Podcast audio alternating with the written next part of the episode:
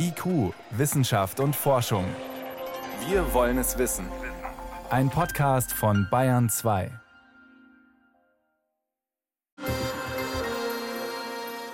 Zehn Jahre ist das schon wieder her, dass ein Seebeben vor Japan Tsunamiwellen ausgelöst hat.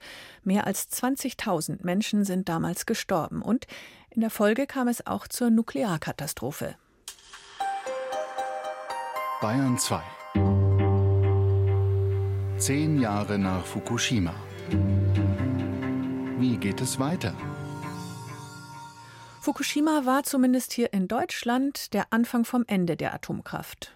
Doch neuerdings, so scheint es, bekommt die Atomkraft wieder Rückenwind. Wegen der Klimakrise, heißt es.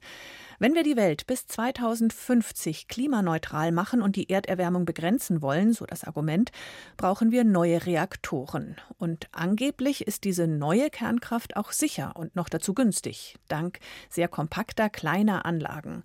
Von solchen kleinen modularen Reaktoren, englisch abgekürzt SMRs, schwärmt auch Microsoft-Gründer Bill Gates. Er finanziert auch die Entwicklung neuer Reaktoren. Und US-Präsident Joe Biden plant eine Forschungsbehörde zu diesen SMRs. Was ist von solchen kleinen Reaktoren zu halten? Mein Kollege David Globig hat Antworten. David, das klingt zu schön, um wahr zu sein. Ja, und das ist es auch. Auf einen Schlag alle Probleme gleichzeitig zu lösen, das klappt eigentlich nie. Auch hier nicht. Das fängt schon mal damit an, dass es die Reaktoren, von denen Bill Gates träumt und auf die Joe Biden hofft, dass es diese Reaktoren nur in allerersten Ansätzen gibt. Im vergangenen Jahr hat in Sibirien ein russisches schwimmendes Kernkraftwerk offiziell seinen Betrieb aufgenommen. Da sind zwei kleine Reaktoren drin, wie sie sonst in Atomeisbrechern eingesetzt werden, und die versorgen jetzt dort eine Stadt und das Umland mit Strom und Wärme. Nur das Prinzip kleiner gleich billiger, das hat hier überhaupt nicht funktioniert. Warum denn nicht? Naja, der Bau hat sich extrem verzögert, wie wir das auch bei großen Kernkraftwerken immer wieder erleben. Und die Kosten sind, wie dort auch bei den großen, ebenfalls aus dem Ruder gelaufen, was jetzt übrigens die Leute in der sibirischen Küstenregion zu spüren bekommen. Die müssen mehr für den Strom zahlen als vorher. Ja gut, aber im Lauf der Zeit könnte sich das doch irgendwie einspielen, oder? Im Prinzip ja, aber da sind viele Experten skeptisch. Um wirklich einen Kostenvorteil gegenüber großen Kernkraftwerken zu erreichen, da müssten die Hersteller wohl ziemlich viele von diesen Kleinreaktoren bauen und das wirklich wie am Fließband und dann natürlich auch verkaufen. Und da hakt es dann gleich an mehreren Stellen. Es gibt zwar etliche Unternehmen, die an kleinen modularen Reaktoren arbeiten, aber bislang sind das meist nur Pläne und Modelle im Computer. Das heißt, die sind auch noch lange nicht auf dem Markt verfügbar und einsatzfähig. Nein, und es wird noch eine ganze Weile dauern, bis da überhaupt Prototypen existieren und noch viel länger eben, bis sie dann tatsächlich verkauft werden können. Und auf dem Markt treten sie dann gegen Windkraft- und Solaranlagen an, die schon heute Strom viel günstiger liefern als Kernkraftwerke und die das auch noch immer billiger machen werden und die in den vergangenen Jahren gezeigt haben, dass man mit ihnen die CO2-freie Stromproduktion enorm schnell ausbauen kann. In Deutschland gab es zum Beispiel schon Zeiten, in denen in einem Jahr Windkraftturbinen aufgestellt wurden, die so viel Strom liefern können wie vier große Kernkraftwerke. Mhm. Aber falls die Hersteller das mit den Kosten doch noch hinkriegen, wie sieht es dann mit anderen Problemen aus, zum Beispiel Atommüll? Der bliebe auch bei den kleinen Anlagen ein Problem, besonders wenn die nach dem gleichen Prinzip arbeiten wie große Reaktoren.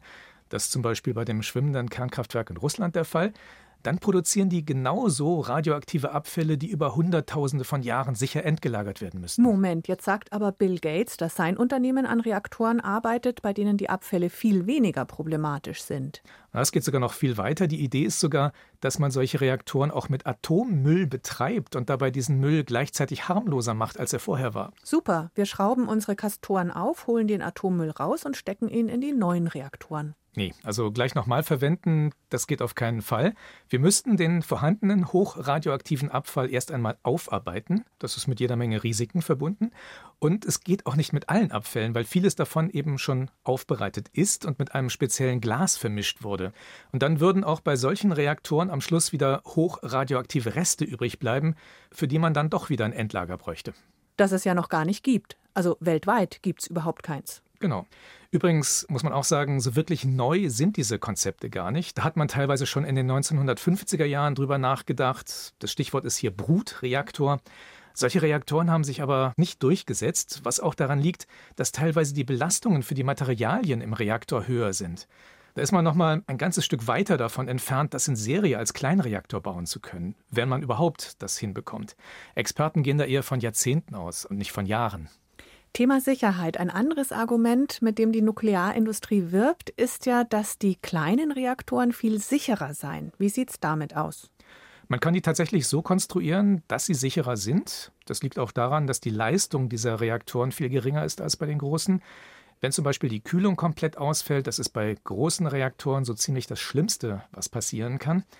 Bei den kleinen kann man die Hitze der Brennelemente allein dadurch abführen, dass man den Raum um das Reaktorgefäß komplett unter Wasser setzt. Damit könnte man dann eine katastrophale Kernschmelze verhindern, wie sie in Fukushima ja stattgefunden hat. Und selbst wenn was passiert, ist die Menge an radioaktiven Stoffen, die freigesetzt werden könnte, geringer. Das klingt jetzt bei der Sicherheit aber schon nach ein paar Pluspunkten. Ja, aber an anderer Stelle würde man doch einiges an Sicherheit wieder verlieren.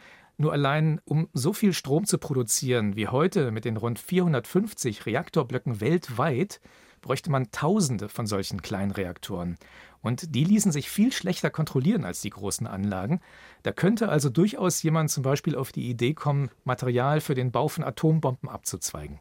Das klingt jetzt alles stark nach nette Idee, bringt aber leider überhaupt nichts. Ja, so sehe ich das auch tatsächlich. Bis zum Jahr 2050, in dem wir ja klimaneutral sein wollen, sind es gerade noch mal 29 Jahre.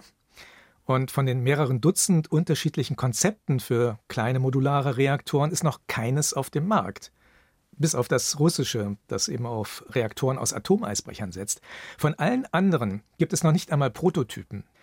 Wenn man sich jetzt aber anschaut, wie lange es dauert, bis heute ein konventionelles Atomkraftwerk ans Netz geht und dann mal die Zeit für weitere Forschung, die Planung, Genehmigung und dann den Bau von ganz vielen dieser Kleinkraftwerke zusammenrechnet, dann werden wir in diesen 29 Jahren vermutlich nicht besonders weit kommen. Abgesehen davon, dass eben viele Probleme der Kernenergie auch mit solchen kleinen Reaktoren nicht gelöst werden. Mit den sogenannten erneuerbaren Energien würden wir höchstwahrscheinlich bis 2050 wesentlich mehr erreichen. Und deshalb sollten wir Geld und Forschungszeit lieber in diesen Bereich stecken. Neue Kernkraft im Mini-Format offenbar keine gute Lösung. Vielen Dank, David Globig, für die Informationen. Gern geschehen.